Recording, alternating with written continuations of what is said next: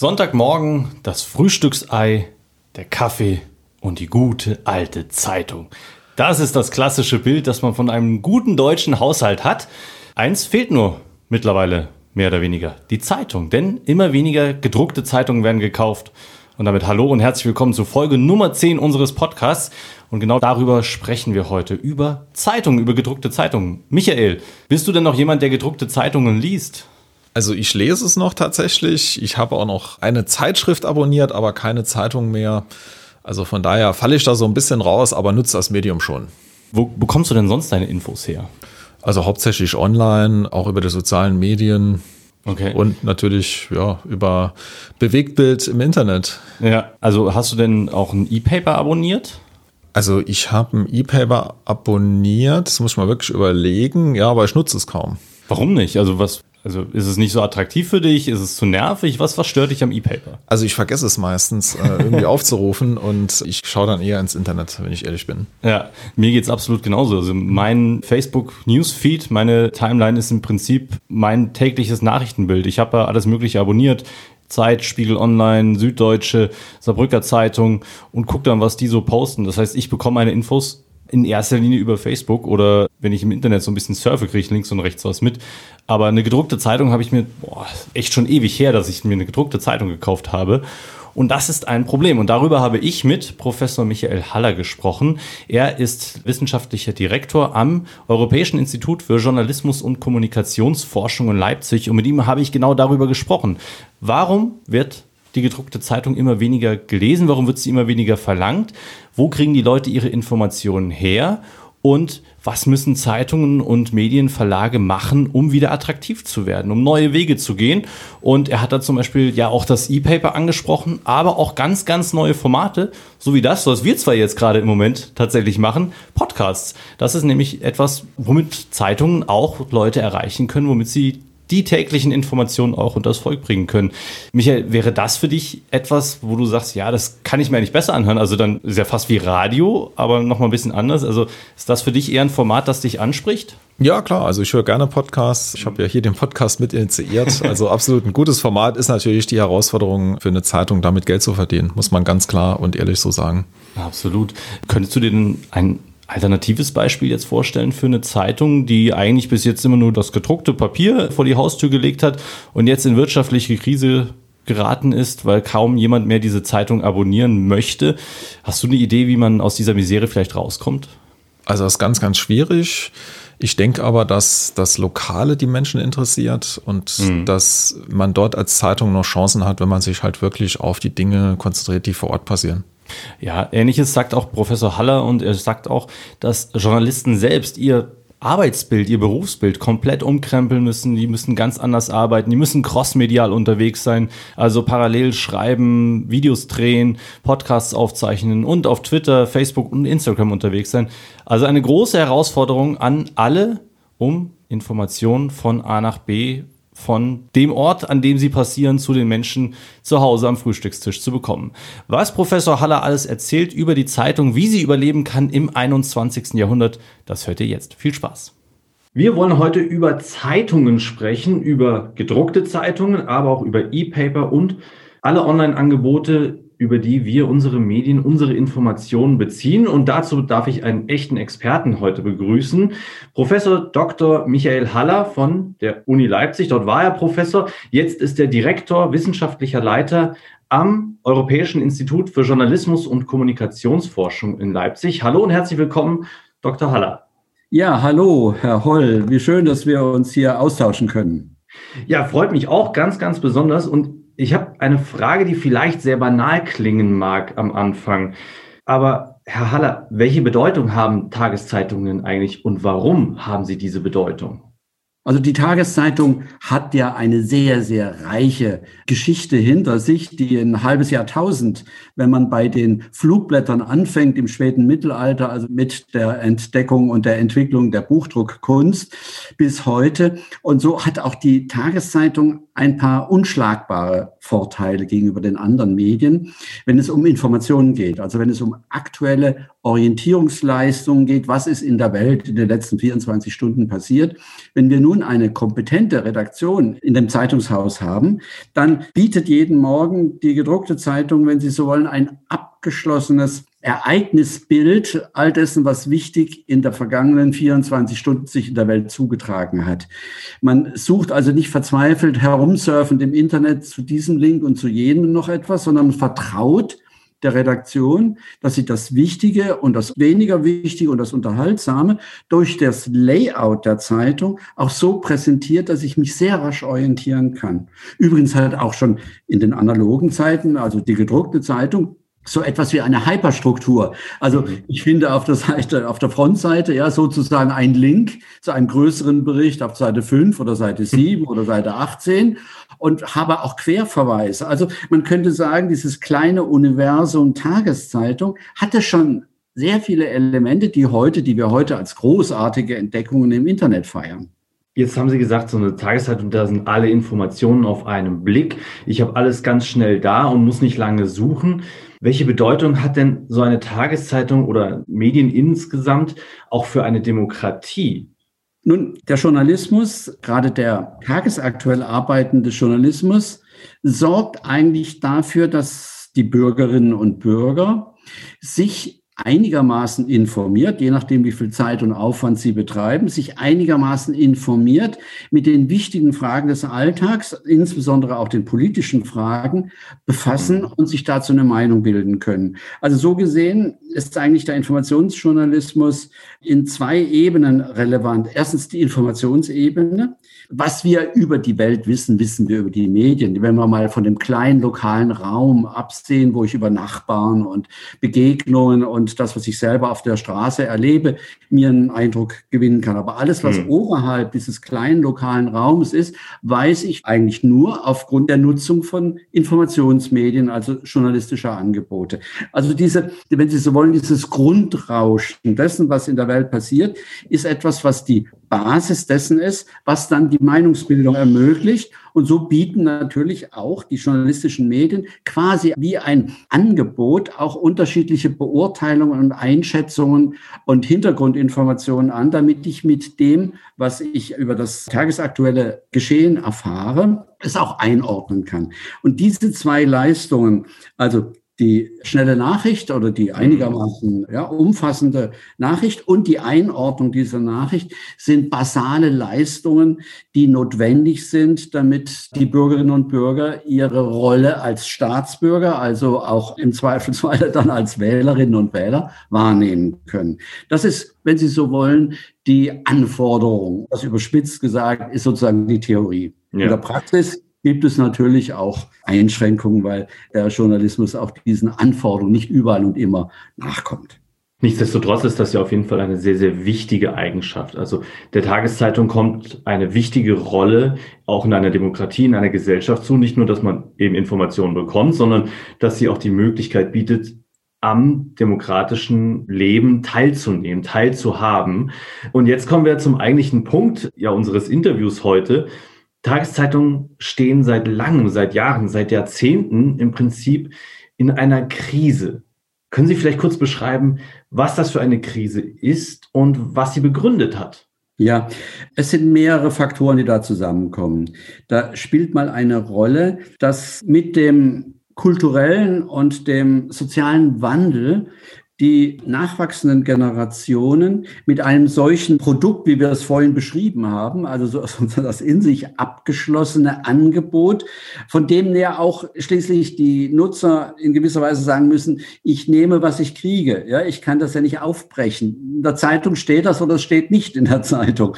Mhm. Und dieses quasi fertige Angebot ist für sehr viele in der nachwachsenden Generation nicht mehr so interessant. Die wollen stärker auch sich beteiligen, wollen sich einbringen, wollen auch stärker nach ihren eigenen Wünschen, Bedürfnissen und Interessen auch das Informationsgeschehen quasi selber auswählen können mit vielen Risiken und Nebenwirkungen, ja, über die wir ja vielleicht auch noch reden können. Und das hat zur Folge, dass dieses fertige, sozusagen frontal gelieferte Angebot der Tageszeitung je länger, je mehr Menschen so nicht ganz schmeckt.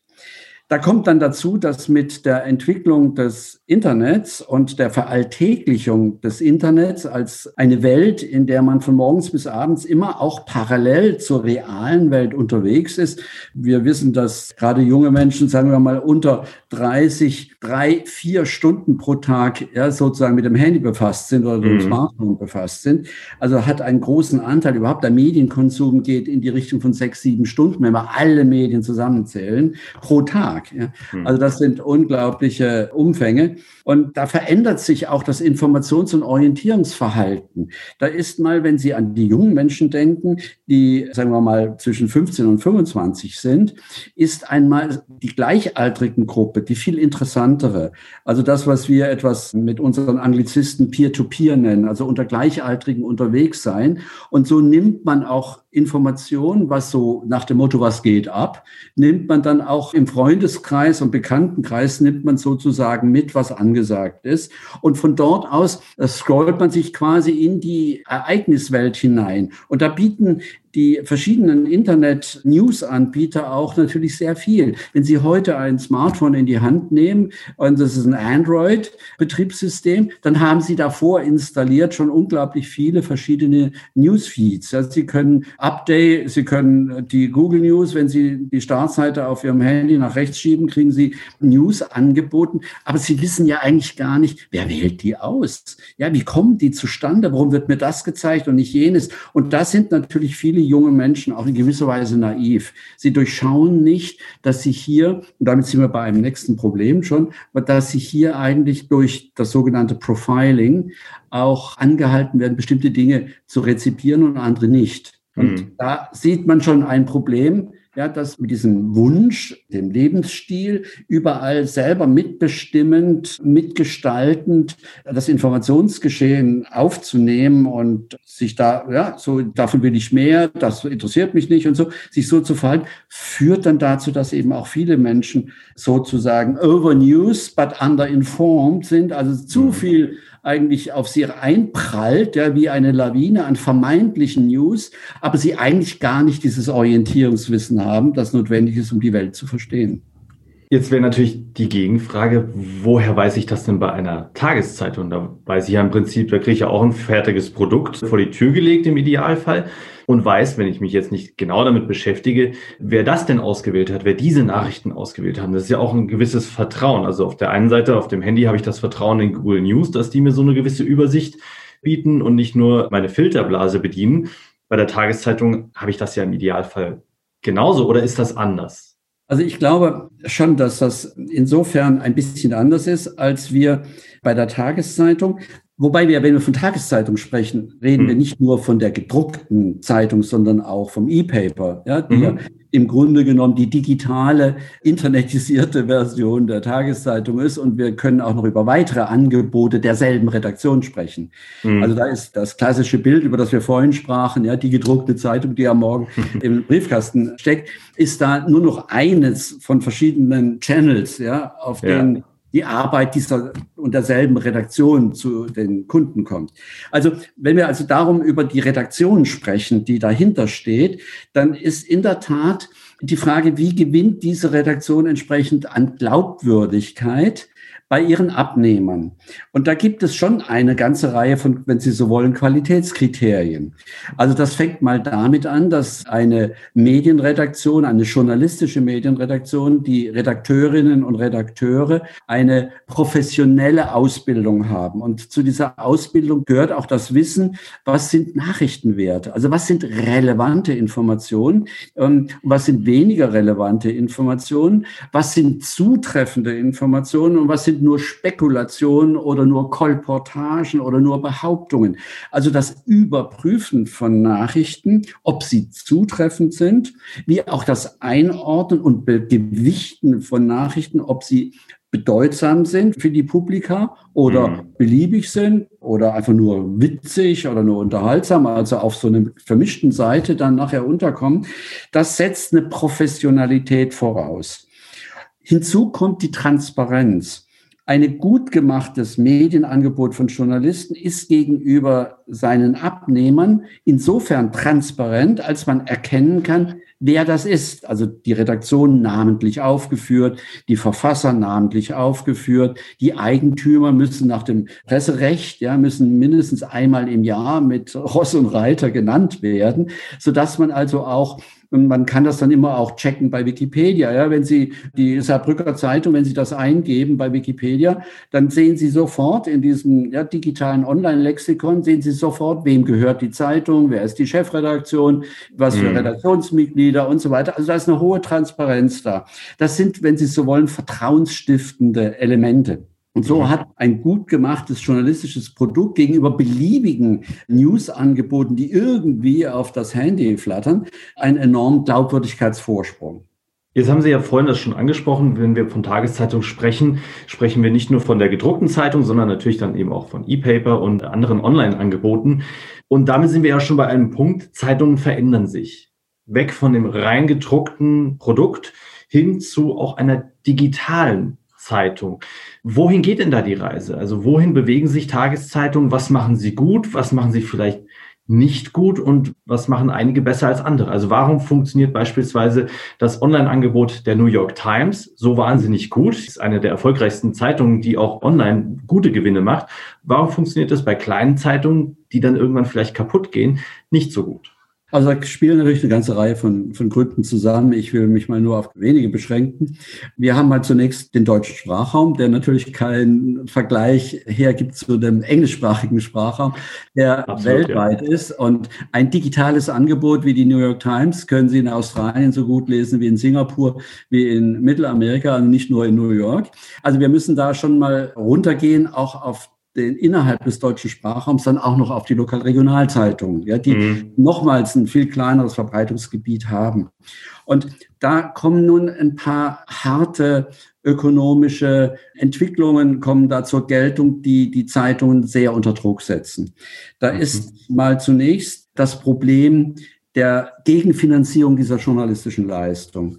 Klassisch war das in den früheren Zeiten, in den analogen Zeiten so, dass auch bei einem Zeitungsabonnement, für das man damals 15 oder 20 Euro bezahlt hat, der größere Anteil über die Anzeigen reinkam. Also es waren so ungefähr 45 zu 55 Prozent. 45 Prozent kamen über die sogenannten Vertriebserlöse, also Abonnement und 55 bis 60 Prozent kamen über die Werbewirtschaft. Mhm. Anzeigen, Supplemente, Beilagen und dergleichen mehr. Und so war es auch möglich, den Abopreis wenn Sie so wollen, einigermaßen kommod zu halten. Also mhm. so 15, 20 Euro pro Monat für die Zeitung auszugeben, als dafür, dass dann auch die Zeitung am Morgen im Briefkasten liegt, was ja auch ein gewaltiger Service ist, darf man nicht vergessen. Also die Abo-Zustellung zu den Haushalten, die gibt es eigentlich nur in Deutschland, in der Schweiz im elsass-lothringischen Gebiet, in Österreich und in Skandinavien. In allen anderen Ländern dieser Welt gab es das gar nicht. Ne?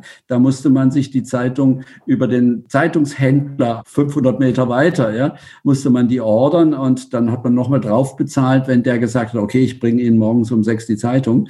Das war dann okay. sogenannte Home Delivery. Ja, war dann nochmals Zusatz. Also das nur nebenbei. Wir hatten also eigentlich bis in die 90er Jahre hinein ein unglaublich leistungsstarkes Distributionssystem. Aber das war eben auch sehr teuer. Die Zeitung jeden Morgen eben in den Briefkasten zu stecken, war teuer, aber man konnte das auch noch deswegen finanzieren, weil eben die Dichte hoch war. Ja, 40, 50, 60 Prozent aller Haushaltungen in einer Stadt wie Saarbrücken hatten damals die Zeitung abonniert. Also so dass der Stückpreis, ja, die je einzelne Zeitung zu dem Bezüger zu bringen, relativ niedriger war, weil man ja so viele hatte. Mhm. Mit dem Wegfall der Abonnement, weil eben die jüngeren Familien und, und Menschen eben auf das Printprodukt verzichten, wird sozusagen der Stückpreis ja immer teurer. Also eine Zeitung in einer Straße nur noch fünf Zeitungen auszutragen am Morgen ist relativ teurer früher, als man 50 Zeitungen ja in dieser Straße verteilt hatte. Also so kommen auch hier enorme Kostenprobleme auf die Verlage zu. Dann die entsprechende Verteuerung der Zeitungsverträger, Entlöhnung, die unter sozialen Blickwinkel natürlich notwendig und richtig war, aber macht es für die Verlage nochmals viel teurer. Das dritte Problem, das hier auch noch genannt werden muss, ist klar das Abwandern der Werbung in die Online-Angebote. Mhm. Das heißt also, die Zeitungsverlage haben einen enormen Rückgang an Werbeerlösen, um das relativ teure Herstellen, Produzieren und Herstellen der Zeitung zu refinanzieren. Sodass ja. also damit Verstehen Sie, es ist sozusagen eine, eine Klemme, in die da die, die Verlage hineinkamen, weil sie können ja nicht beliebig die Abopreise dann erhöhen um das auszugleichen, was an Werbeerlösen wegfällt. Wenn Sie eben heute eine Zeitung abonnieren, müssen Sie schon im Monat über 30 Euro bezahlen. 35, je nach Stadt ist das ein bisschen unterschiedlich von den Verlagen, aber das ist so die Größe und zwischen 30 und 40 Euro zahlen Sie inzwischen pro Monat, um eine Zeitung zu abonnieren. Das ist schon richtig viel Geld. Also da wird die Straße immer schmaler, ja, auf der entlang die Zeitungshäuser versuchen, ihr Produkt auch zu refinanzieren, weil sie die Abopreise nicht weiter erhöhen können, aber der Werbeerlös weiterhin absinkt, ja, weil immer mehr Anzeigenkunden keine Anzeigen mehr schalten, sondern viel lieber über beliebige Blogs und Webseiten und Influencer und was es alles gibt, ja, lieber dort zielgruppengenauer ihre Werbung schalten wollen, ja? Mhm. weil die Internetangebote auch die Möglichkeit der Personalisierung bieten, ja? was viele Probleme wieder nach sich zieht. Aber durch die Personalisierung haben dann die Werbekunden das Gefühl oder den Eindruck, ich muss nur für die Zielgruppe ja, für die mein Produkt gut ist, nur für die muss ich sozusagen die Werbekosten ausgeben und nicht wie bei einer Zeitungsanzeige, wo ich so und so viele Streuverluste habe, ja, weil die Zeitungsanzeige alle Zeitungsleser anschauen, aber sagen wir mal nur für 15 Prozent interessant ist. Das sind eben die Probleme von der ökonomischen Seite her. Also das mhm. Geschäftsmodell, das klassische Geschäftsmodell der Tageszeitung funktioniert nicht mehr wir haben ja gesagt, viele Zeitungen oder eigentlich so gut wie alle Zeitungen bewegen sich mittlerweile auch im Internet mit E-Papern und Online-Angeboten. Und Sie haben das jetzt auch schon angesprochen. Es gibt ja auch im Internet die Möglichkeit, Werbung zu schalten. Gleicht das denn nicht den Verlust, den man im Print macht, aus? Beziehungsweise gibt es nicht eigentlich online viel mehr Möglichkeiten, Werbung zu schalten? Nicht nur über wirklich so die klassische Anzeige, die es ja, die es ja gibt und die im Netz viel mehr Möglichkeiten auch hat, durch Videos beispielsweise, durch GIFs, um ein paar Beispiele zu nennen. Aber es gibt ja auch mittlerweile die Möglichkeit, die sogenannten bezahlten Anzeigen zu schalten. Also was eigentlich Werbung ist, aber aussieht wie ein Artikel. Also sind die Möglichkeiten im Netz nicht viel größer und sollte man dadurch nicht eigentlich wirtschaftlich mehr reinbekommen? Theoretisch ist es so, in der Praxis aber spielt eine ganz große Rolle, dass es unglaublich einfach geworden ist für einen Produzenten von irgendwelchen Inhalten, sich im Internet zu präsentieren. Ja, man muss ja keine Druckmaschinen kaufen, man muss kein Papier kaufen, man muss kein kompliziertes, kostspieliges Vertriebssystem entwickeln und so weiter, sondern ich baue mir mit einer einfachen Software, baue ich mir eine Webseite und hänge dann einen Link in, bei Facebook und bei Xing und bei Instagram und bei YouTube, ja, produziere ich noch was dazu und dann gucke ich mal, wenn ich das entsprechend, wie man heute so schön sagt, viral, ja, weiter mhm. vernetze, schaue ich mal, ob ich da ein paar hundert und dann ein paar tausend und dann vielleicht ein paar zigtausend Follower oder Zuschauer habe. Und dann bin ich schon interessant ja, für Werbung. Das heißt also, aus der Perspektive der Werbeindustrie habe ich anders als früher eine unüberschaubar große Palette an ganz unterschiedlichen Werbeträgern im mhm. Internet. Und da ist dann das, was die Tageszeitung mit ihrem Webangebot macht, eine von ganz vielen. Und da können eben die Werbetreibenden, wenn sie so wollen, wie vorhin angedeutet, über dieses Profiling viel genauer sagen. Also wenn ich die verheirateten 40 bis 50-Jährigen erreichen will, okay, dann gehe ich noch auf die News-Webseite der Tageszeitung. Aber wenn ich die Freizeitsportler oder die Jogger erreichen will zwischen 25 und 50, dann nehme ich ganz andere ja, Werbeträger, weil die viel zielgruppenaffiner sind.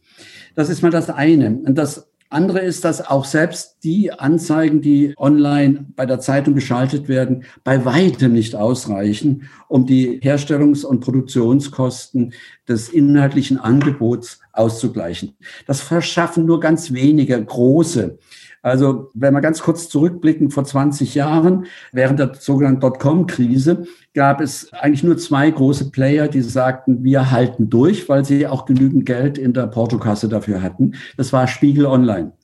Und Spiegel Online und dann auch noch Focus und ein paar andere haben gesagt, wir bleiben mal dabei, dass wir unser Angebot, unser News-Angebot über Spiegel Online unentgeltlich anbieten wie ein Anzeigenblatt. Ja, das Anzeigenblatt, das die Leute einmal in der Woche ja, in ihren Briefkasten gestopft bekommen, ist ja ein ähnliches Modell. Ja, man mhm. generiert genügend Anzeigen, um die Herstellungskosten abzudecken und vertreibt dann ja das Anzeigenblatt sozusagen flächendeckend in der Stadt, in der Hoffnung, dass es doch möglichst viele Leute anschauen. Man weiß es aber nicht genau. Und so ein bisschen war das auch vor 20 Jahren mit Spiegel Online. Kostenlos Angebote mit qualitativ hochstehenden Nachrichten ja. in der Meinung, jetzt kriegen wir deutschlandweit eine riesige Reichweite und können das dann über den Werbeträger verkaufen. Dieses Modell funktioniert bis heute ganz gut. Bei ganz wenigen großen nationalen und international anbietenden Webseiten, also wie Spiegel Online oder Bild.de oder auch Fokus.de und Welt.de. Ja, das, und dann hört es aber schon auf. Mhm. Das ist ein Modell, das natürlich für eine Regionalzeitung mit ihrem Webangebot nicht funktionieren kann, weil sie nicht die entsprechende sozusagen Einschaltquoten ja, generieren kann. Kommt noch der öffentlich-rechtliche Rundfunk dazu mit seinen News-Angeboten, die, weil sie ja über die Beiträge finanziert sind, keine Werbung benötigen, in ihrem Internetauftritt, um sich zu refinanzieren. Sie sind bereits über die Beiträge aller Haushaltungen Deutschlands, sind sie sozusagen schon refinanziert. Verstehen Sie, da steckt eine Regionalzeitung mit, auch mit ihrem internetigen Angeboten, steckt da in einer ziemlichen Klemme drin. Und jetzt wird versucht, seit zwei, drei Jahren, Sie beobachten das sicher auch alle, wird versucht, dieses zweite Standbein, das klassische Standbein, nämlich das Abonnement, ja, wieder schrittweise einzuführen das ist gar nicht so einfach. Man hat jetzt 20 Jahre lang das Publikum sozusagen verwöhnt, indem man eben das alles, alles ist kostenlos ja, im Internet, meinen mhm. die Kunden. Die denken, wenn sie ja über den Browser irgendeinen, über ihre Telefonrechnung oder wie auch immer, ja, einen bestimmten Betrag im Monat bezahlen, dafür, dass sie im Internet unterwegs sein dürfen, ja, ob das jetzt die Telekom ist oder Vodafone oder so, spielt ja keine Rolle, haben die auch subjektiv das Gefühl, dann ist ja das, was ich dann im Internet bekomme, muss dann quasi kostenlos sein. Ja, ich zahle ja jeden Monat, so wie die Rundfunkgebühren, so zahle ich ja jeden Monat auch was für ins Internet. Und das ist natürlich ein Missverständnis. Ja? Tatsächlich, aber das Gefühl ist so bei vielen Menschen. Ja? Mhm. wäre so. aber wäre aber ein interessantes Konzept, dass man mit den Providern zusammenarbeitet als Zeitung und sagt, hey, wenn ihr zwei Euro mehr bei der Telekom zahlt, kriegt ihr unser Angebot noch mit dazu. Also falls irgendjemand zuhören sollte, der Zeitung macht, vielleicht wäre das eine Idee. ja. Also ich meine, Sie haben in, insofern mit, mit Ihrer Bemerkung völlig recht, als die Verlage in den letzten 20 Jahren auch nicht so innovativ waren. Ja. Man war viel zu sehr immer noch fixiert auf die alten Muster und hat versucht, die einfach zu retten, eben mit äh, Aboerhöhungen, mit mhm. möglichst breiten Internetangeboten in der Hoffnung, da auch genügend Anzeigen zu generieren und so weiter. Also man ist im Grunde genommen in diesen klassischen Bahnen ja immer weitergefahren, nur halt jetzt digitalisiert. Aber die eigentliche, verstehen Sie, dieser, was wir ja vorhin anfangs sprachen, der eigentliche Transformationsprozess, der in der Gesellschaft durch die Digitalisierung und Internetisierung vorangegangen ist, das veränderte Mediennutzungsverhalten, eben was wir vorhin angedeutet haben, dass die jüngeren Menschen partizipativer unterwegs sind, dass sie viel breiter in ihren Interessensfeldern aufgestellt sind. Das sind alles Herausforderungen, die von den Medienhäusern erst jetzt erkannt worden sind und jetzt versucht wird, entsprechende Antworten zu finden. Und da muss man auch ein Kompliment an die Saarbrücker Zeitung machen, die hier, denke ich, in den letzten Jahren viel gelernt hat und hier viel versucht, in die richtige Richtung zu steuern. Wir ja. hoffen nur nicht zu spät. Das hoffen wir in der Tat. Aber lassen Sie uns auf diesen Punkt vielleicht nochmal eingehen und vielleicht auch mal mehr darauf zu gucken, nicht nur wie die Verlage mit dieser neuen Herausforderung, mit dieser neuen Situation umgehen, sondern auch wie der einzelne Journalist, der einzelne Redakteur denn jetzt auf diese neuen Gegebenheiten, auf diese neue Situation, auf das neue Kundenverhalten auch eingehen muss. Wie sieht denn der moderne Journalist, der moderne Redakteur aus im Vergleich zu früher? Also zunächst mal ist es notwendig, dass er das, was wir multi- und crossmedial nennen, diese Techniken beherrscht. Mhm. Er muss also erkennen, nicht nur, wie mache ich ein kleines Video oder wie mache ich, was wir beide gerade tun, einen Podcast oder wie mhm. schneide ich schnell eine rasch durch die Webseite oder das Newsangebot durchlaufende Meldung, sondern er muss viel mehr lernen und beherrschen. Er muss auch wissen, welche Art von Ereignisnachrichten eignen sich für welchen Kanal? Also was sind Vorgänge, die lang in Wahrheit eine Bedeutung haben oder Prozesse haben, die ganz langsam im Hintergrund ablaufen, die man gar nicht so schnell abschließend beschreiben kann. Gerade die Corona-Ära, in der wir gerade drinstecken, ist so eine Phase, in der sich auf der einen Seite tagtäglich Dinge als wie eine Neuigkeit ereignen. Oft sind es aber eigentlich nur artefaktische Neuigkeiten, wie Statistiken zum Beispiel. Viele User und viele Bürgerinnen und Bürger eigentlich eher irritieren als informieren, weil man den eigentlichen Datenzusammenhang, der hinter den Statistiken steckt, gar nicht durchschauen kann und einem auch gar nicht, wenn man eine Statistik oder eine, eine neue Inzidenzzahl oder einen neuen R-Wert bekommt, gar nicht immer vermittelt werden kann. Also da gibt es auch sehr viel schnell laufendes, eher verwirrendes als informierendes Geschehen und das dann wieder zu unterscheiden, wie ordne ich das in eher kontextualisierte, eher hintergründige Prozesse ein? Das muss ich dann auch mediengerecht machen. Ich kann nicht die Zeitung füllen mit kurzen Nachrichten und ich kann den Newsfeed nicht vollstopfen mit großen Erklärstücken. Also das sind so Beispiele, an denen man sieht, es braucht sehr viel auch neben dem technischen Wissen braucht es auch Fingerspitzengefühl und auch ein Verstehen dessen, wie die einzelnen Kanäle in den Zielgruppen funktionieren. Mhm. Also ist klar, wenn, wenn jemand unterwegs ist morgens, ja, im öffentlichen Verkehrsmittel zwischen, sagen wir mal, 7.30 Uhr und 9.30 Uhr und schnell auf seinem Handy mal nachgucken will, was ist los, das ist das eine. Aber da muss er auch schon erkennen können, ob dazu eine Vertiefung kommen wird und wenn ja, wo und wie. Das sind also Dialoge, dialogische Form, könnte man schon fast sagen, zwischen den Zielgruppen und der Redaktion. Ja, die Redaktion muss da auch relativ schnell reagieren können. Zum Glück gibt es auch entsprechende Instrumente heute, ja, also die es der Redaktion erlauben, fast just in time zu sehen, wie welche Nachrichten von wie vielen der User angeschaut und genutzt werden oder nicht genutzt werden und so, so dass man dann da auch immer rasch reagieren und zusätzliches anbieten oder es wieder wegnehmen kann. Also das sind solche Techniken, ja, ja, die notwendig sind, die eben nicht nur technisch sind, sondern die eben auch über die Inhalte genauso betreffen und die entsprechenden Kanäle. Sie hatten ja auch ursprünglich gesagt, dass junge Menschen einen ganz anderen Anspruch an Zeitungen, an Medien vor allen Dingen haben, dass sie sich viel mehr beteiligen wollen, dass sie sich selbst auch einbringen wollen. Wie können Zeitungen denn das erreichen? Reicht da, wenn man sich auf Facebook unter dem Artikel in die Kommentare mit einschaltet und versucht, die zu ein bisschen moderieren oder gehört da noch viel mehr dazu? Sie haben das eben auch schon so ansatzweise angesprochen. Also die Kommentarfunktion ist das eine. Das ist natürlich bei schnell laufenden Nachrichten nicht interessant, ja, weil da die Kommentierbereitschaft gering ist, weil die Leute ja selber merken, dass die Dinge ja, sind im Prozess und ereignen und verändern sich. Also da muss man auch entsprechende die Plattformen schaffen, dass die dann auch dazu einladen, sich dazu aktiv zu äußern. Das hat, zeigen verschiedene, jetzt sagen wir mal langsam laufende Medien, zeigen, wie das ganz gut gemacht werden kann, etwa Wochenmedien wie die Zeit zum Beispiel. Dort sind dann auch unter den Usern relativ profunde, man kann auch sagen intelligente ja, Diskussionen gehen dann da in den Kommentarspalten ab, die aber moderiert werden müssen, ja, weil das eben doch immer wieder zu viele querschlagende, Wut ausbreitende, sozusagen intellektuelle Spreader gibt, ja, die dann hier so eine Kommentarspalte runterziehen. Also das ist also auch wieder aufwendig. Das, dazu gehört dann auch wieder eine Redaktion, die auch dafür Kapazitäten ja, zur Verfügung stellen kann, solche Kommentarspalten zu moderieren.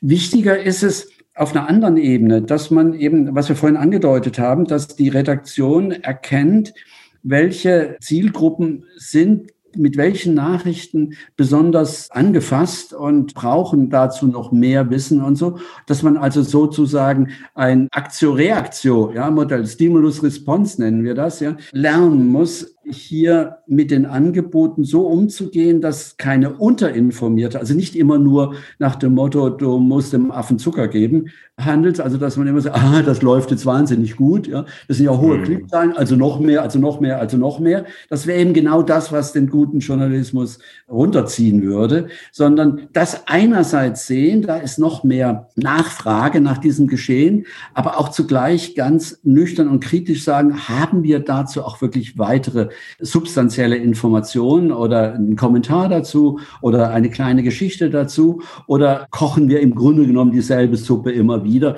was derzeit leider ja in, in vielen Medienhäusern noch stattfindet. Ja, man ärgert sich oft, dass man sagt, warum zieht ihr jetzt noch eine Geschichte und noch eine Geschichte und noch eine Geschichte hinter die Nachricht her, wo ihr doch gar nicht mehr wisst. Ja, mhm. das ist auch wieder in der Corona-Thematik. Ja, das ist dann das, was wir Redundanz nennen, also leerlaufende Nachrichten, die eigentlich nichts Neues transportieren, sondern die alte Geschichte einfach nur neu verpacken. Und das frustriert natürlich dann auch den intelligenteren Teil der Leserschaft oder des Publikums. Und da müssen viele Redaktionen, gerade Tageszeitungen, müssen hier noch viel lernen, ja, wie sie mit diesem veränderten Nutzungsverhalten ihrer Publika zielführend umgehen können. Kommen wir da auch nochmal auf das Lokale zu sprechen. Sie hatten vorhin gesagt, so einen ganz ja. kleinen Raum bekommt man die Nachrichten nicht zwingend über soziale Medien, das Internet oder die Tageszeitung, sondern es ist dann eher das, was Sie als Peer-to-Peer -Peer bezeichnet hatten. Also man quatscht mit den Nachbarn. Vor Corona war es der Stammtisch, wo man vielleicht viele Informationen mitbekommen hat oder abends beim gemeinsamen Turnen, wo auch immer. Also das war dann eher wirklich von Person zu Person. Trotzdem gibt es ja auch lokal ein Verlangen danach zu wissen, was passiert denn. Man kriegt ja nicht alles mit. Man kriegt ja zum Beispiel auch nicht alles mit, was im, im Rathaus passiert. Es ist also trotzdem eine Anforderung, ein Verlangen danach zu wissen, was passiert bei mir vor Ort, was passiert lokal. Und da käme jetzt nochmal der Punkt der Beteiligung mit rein. Die Bildzeitung hat das, glaube ich, relativ prominent gemacht, den sogenannten Leserreporter, die Leserreporterin. Wäre das nicht auch eine Möglichkeit für Medien, ihre Zielgruppe, ihre Leserinnen und Leser auch aktiver zu beteiligen, indem man die Möglichkeit gibt, sich mit eigenen Geschichten, eigenen Informationen stärker zu beteiligen? Und so vielleicht auch die eigene Ressourcenknappheit so ein bisschen zu begegnen. Also das haben viele Regionalzeitungen versucht, also diesen sogenannten Leserreporter einzuführen, aus solchen Überlegungen heraus, wie Sie sie gerade dargelegt haben. Und es ist überall mehr oder weniger wieder sozusagen von der Bildfläche verschwunden, okay. aus naheliegenden Gründen eigentlich. Es braucht dazu eben, was wir vorhin schon besprochen haben, ein professionelles Handwerk. Mhm. Irgendwo über eine, über eine Straßenkreuzung laufen und was sehen und das aufschreiben und verbreiten, führt erstens dazu, dass oft falsche Informationen auf diesem Wege. Ich habe das so gesehen, aber das, was ich gesehen habe, war vielleicht nicht zutreffend, ja? war ja. vielleicht irreführend oder das hat mich interessiert, aber es hat vielleicht sonst niemand anderes interessiert. Also da kommen diese individuell subjektiven Momente des Dilettanten, ja, des Passanten und so weiter kommen da rein und wirklich dieses Handwerk zu lernen, wie man vor Ort eine zutreffende, gut recherchierte Geschichte aufarbeitet und dann auch noch so umsetzt, dass sie interessant ist, das ist eben nicht so einfach. Das haben dann eben viele von diesen Leserreportern sozusagen im Schweiße ihres Angesichts erfahren, dass das eben doch eine Professionalität ausmacht. Und wenn man die nicht drauf hat, dann unglaublich viel versucht und es geht dann doch schief und kommt was Krummes bei raus. Also kurz gesagt, das haben alle Zeitungen, die ich im Auge haben, das im Prinzip wieder weggenommen. Ja? Mhm. wieder zurück zu einer professionellen Betreuung auch der Stadtteile, ja, die notwendig ist. Sie haben völlig recht. Also das Lokale ist, wenn Sie so wollen, das wichtige Standbein eigentlich der Regionalzeitung. Und hier muss noch viel mehr als nur die Bürgerbeteiligung. Hier muss auch wieder angeknüpft werden an eine andere Tradition, die auch ein bisschen in Vergessenheit geraten ist in den letzten 20, 30 Jahren, nämlich die kritisch angelegte Recherche aus der Perspektive der Bürgerinnen und Bürger und Betroffenen und so weiter. Es hat sich in den letzten 20, 30 Jahren doch in vielen Lokalteilen, wenn Sie so wollen, eine Art Einbahnstraßenjournalismus, ja, hat sich da etabliert. Man übernimmt den Output aus dem Rathaus, aus den Parteien, aus dem Industrie Industrie- und Handelsverband und so weiter und macht das journalistisch ein bisschen knusprig und bringt noch ein Bild dazu und schreibt noch ein kleines Kommentärchen dazu. Und dann geht das so sozusagen vom Urheber über das Medium zum Rezipienten. Ja, diese Art von Einbahnstraße ist etwas, was eben die Menschen heute nicht mehr so schätzen. Sie wollen eigentlich kritisch zurückfragen. Ja. Dafür steht sinnbildlich ein bisschen ja die Stuttgarter Geschichte mit den berühmt-berüchtigten Wutbürgern, die dann auch zu einer politischen Wende geführt hatten seinerzeit, ja, wegen der Bahnhofsgeschichte. Stuttgart 21, also von der CDU-Regierung zur grünen Regierung geführt hat. Also es ist schon sehr folgenreich, äh, was da in Baden-Württemberg abging. Aber das, das, muss man als Symptom verstehen. Ja, das ist symptomatisch, dass mhm. also sehr, sehr viele Menschen nicht mehr bereit sind, sich immer als Empfänger nur zu verstehen, sondern sie wollen auch in diesem anderen Sinne, ja, aktivieren. Also das heißt also auch, nicht indem sie selber auf die Straße gehen mit geballter Faust, sondern indem sie sagen, meine journalistisch gemachten Medien vor Ort sollen für mich, wie stellvertretend für mich, sollen die entscheidenden Fragen stellen und die Antworten einfordern und den Dingen auf den Grund gehen und das beleuchten. Ja, das ist auch hier wieder das Beispiel Corona-Pandemie. Auch hier haben die sogenannten Mainstream-Medien das lange Zeit nicht getan, weil sie aus verständlichen Gründen, weil sie gesagt haben, wir müssen eigentlich mit daran tragen, dass diese Gesellschaft, die Mehrheitsgesellschaft, möglichst gut an dieser großen Gefahr mit den vielen Risiken gut daran vorbei sozusagen schlittert und nicht zu stark in Anspruch genommen wird durch die Pandemie. Also stützen wir im Grunde genommen, das sagt ja schon die praktische Vernunft, stützen wir im Grunde genommen das, was Politik und Experten und so weiter sagen, also ja, die AHA-Regeln und all diese ganzen Sachen. Aber seit, sagen wir mal, Spätherbst, Frühwinter merkt man, dass diese Art der Pandemiebekämpfung, ja, sagen wir mal, sehr viel auch an Versuch und Irrtum ja, in sich trägt, um es mal neutral auszudrücken. Und hier eigentlich wieder die kritische Nachfrage ja, des professionellen Journalismus gefordert ist, auch im Kommunalen. Ja. Wie ist hier eigentlich die Impfphase? Wie ist die vorbereitet worden? Woran liegt es, dass Anmeldetelefon immer besetzt ist und ich mich jetzt äh, keinen Impftermin bekomme und stundenlang in der Warteschleife hängen bleibe, obwohl ich doch als 85-Jähriger nicht mehr die Fitness habe, mich da entsprechend einen halben Tag damit zu beschäftigen und dergleichen mehr. Also ganz abgesehen von der Frage, wie es in den Alters- und Pflegeheimen zuging und wieder welche Vorsorge getroffen wird. Also unendlich viele Themen im Lokalen, die aber noch im vergangenen Spätsommer, Frühherbst, Spätherbst von den Lokalzeitungen kaum bearbeitet wurden. Auch wieder nur aus nach dem Muster, was geben die uns an Output und das verarbeiten wir und dann sind es Nachrichten für die Leser. Das ändert sich jetzt. Ja. Aber es ist ja auch offensichtlich, dass es sich ändern muss, weil so viel schief geht. Vielen Dank für die Antwort. Ich würde dann zur letzten Frage kommen, Herr Dr. Haller. Kommen wir nochmal zu den Formaten. Zeitung verändert sich, das haben wir jetzt festgestellt. Redakteure arbeiten anders, Zeitungsverlage versuchen andere Wege zu finden, sowohl Finanzen reinzubringen, als auch ihr Produkt an Mann und Frau zu bringen.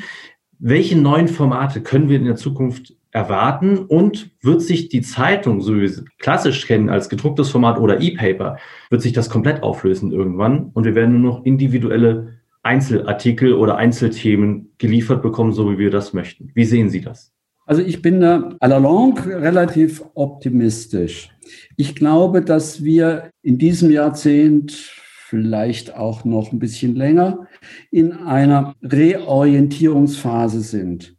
Ich habe den Eindruck, dass sich im Laufe der nächsten sagen wir jetzt mal zehn Jahre, sich auch wieder vermehrt ein Bewusstsein entwickelt in dem intelligenteren Teil der Bevölkerung allemal dafür, was eine zuverlässige Orientierung eigentlich ausmacht. dass viele reden über Fake News und Lügenpresse und all diese ganzen Sachen, ist zugleich ja auch ein Ruf nach zuverlässige Informationen. Ja. Also man möchte ja eigentlich wissen, wem kann ich vertrauen, wer ist glaubwürdig und nach was kann ich mich dann entsprechend ausrichten und orientieren. Und ich glaube, das ist zugleich auch eine Chance für den, auch für den lokalregionalen Journalismus hier mit adäquaten Medien. Also ja, wir haben ja über diese Vielfalt schon gesprochen. Ein äh, Medienhaus wird in Zukunft ein ganzes breites Spektrum von ganz unterschiedlichen Kanälen bedienen müssen und dann auch wollen, weil es Spaß macht. Aber gleichzeitig die Basics des journalistischen Handwerks ja, wieder viel ernster nehmen und viel stärker wieder auf das gehen, was die Orientierungsleistung ja, eines journalistischen Mediums ausmacht.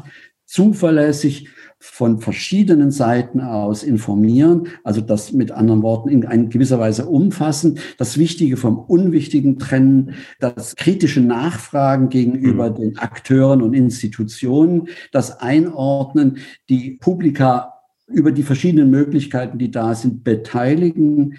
Also in diese Richtung, denke ich, muss es gehen. Und dann bleibt am Ende eben die Frage, die wir am Anfang gestellt haben, die die vielleicht schwierigste ist, eben, wie kann man das auch als Geschäftsmodell langfristig so organisieren? Da sind wir gespannt. Ja, da gibt es keine Patentantwort. Aber ich glaube, Dazu sind dann doch auch viele Verleger und Chefredaktionen munter genug, ja hier zu experimentieren. Und das ist vielleicht noch mein letzter Satz dazu. Die Medienhäuser, die Redaktionen, die Journalisten müssen viel experimentierfreudiger werden, als sie es jetzt schon sind, um diese veränderte Medienwelt auch entsprechend zu bearbeiten. Es ist wie ein Acker, ja, den man bearbeiten muss und ausprobieren muss, welche Pflanzen wachsen hier und werden groß. Ein Appell an alle, die Journalistik betreiben, die in Medienhäusern, Redaktionen tätig sind. Experimentiert mehr, probiert mehr aus. Wir sind gespannt, was uns erwartet. Wir werden es auf jeden Fall verfolgen, in der Zeitung, online oder wo auch immer. Dr. Haller, herzlichen Dank für das Interview und ich wünsche Ihnen einen schönen Tag und bleiben Sie gesund. Ja, vielen Dank, Herr Holt, gleichermaßen auch an Sie. Ja, bleiben Sie auch fit und munter und habe mich sehr gefreut, mit Ihnen hier und mich austauschen zu können. Alles Gute. Vielen Dank. Professor Haller über die Zukunft der Zeitungen, ob Print überleben kann und wenn ja, in welcher Form. Unser Gespräch und in der nächsten Woche sprechen wir über ein ganz, ganz anderes Thema. Michael, vielleicht musst du einfach mal erklären, worüber wir in der nächsten Woche sprechen. Ja, also wir sprechen nächste Woche mit Professor Stefan Ochs von der HTW Hochschule für Technik und Wirtschaft des Saarlandes über IBA Großregion. Also IBA heißt Internationale Bauausstellung. Großregion ist die Region, in der wir leben, also eine grenzüberschreitende Region bestehend aus dem Saarland, Rheinland-Pfalz, Ostbelgien, Luxemburg, der Wallonie und dem Departement Moselle und Grand Est Region. Also ganz, ganz großes Gebilde und ja, es geht um die internationale Bauausstellung. Michael, vielleicht noch mal ganz kurz für alle, die keine Ahnung haben, was genau eine internationale Bauausstellung ist, was verbirgt sich denn dahinter? Ja, also eine internationale Bauausstellung ist mehr als irgendwas zu bauen. Es geht darum, wie kann man eine Region fortentwickeln, wie kann man Impulse setzen. Und ja, das ist wirklich sehr, sehr spannend, was da jetzt passiert in unserer Großregion. Und ja, ich kann nur empfehlen, einzuschalten. Wie genau darf ich mir denn das vorstellen? Also wenn ich Ausstellung höre, denke ich immer an ein Museum, wo dann Bilder hängen und ich mir die angucken kann. Ist eine Bauausstellung im Prinzip so eine Open-Air-Ausstellung, wo dann verschiedene Häuser stehen, die irgendwas Innovatives haben, die irgendwas Innovatives zeigen? Also ist das ungefähr so oder ist es ganz anders? Ja, das kann es auch sein, aber es kann auch ganz anders sein. Also, dass man wirklich guckt, was sind die Konzepte der Zukunft für eine Region, was kann man da entwickeln. Und ja, das ist wirklich ein sehr spannendes Gespräch mit Professor Ochs gewesen. Ich bin auf jeden Fall sehr gespannt, weil ich kann mir immer noch relativ wenig darunter vorstellen. Hört sich trotzdem, ja, wie du sagst, spannend und interessant an. Ich höre auf jeden Fall rein, hört ihr auch rein. Und wenn ihr mehr Fragen zu unserem Podcast habt, wenn ihr auch Vorschläge habt, wen wir mal einladen sollen, schreibt uns doch einfach an podcast.unionstiftung.de oder schreibt uns über die sozialen Netzwerke. Wir sind auf Facebook, auf Instagram, auf LinkedIn oder auf Twitter. Dort findet ihr uns überall unter Unionsstiftung und dort könnt ihr uns auch eine Nachricht hinterlassen. Und wir hören uns dann am nächsten Sonntag. Bis dahin. Ciao.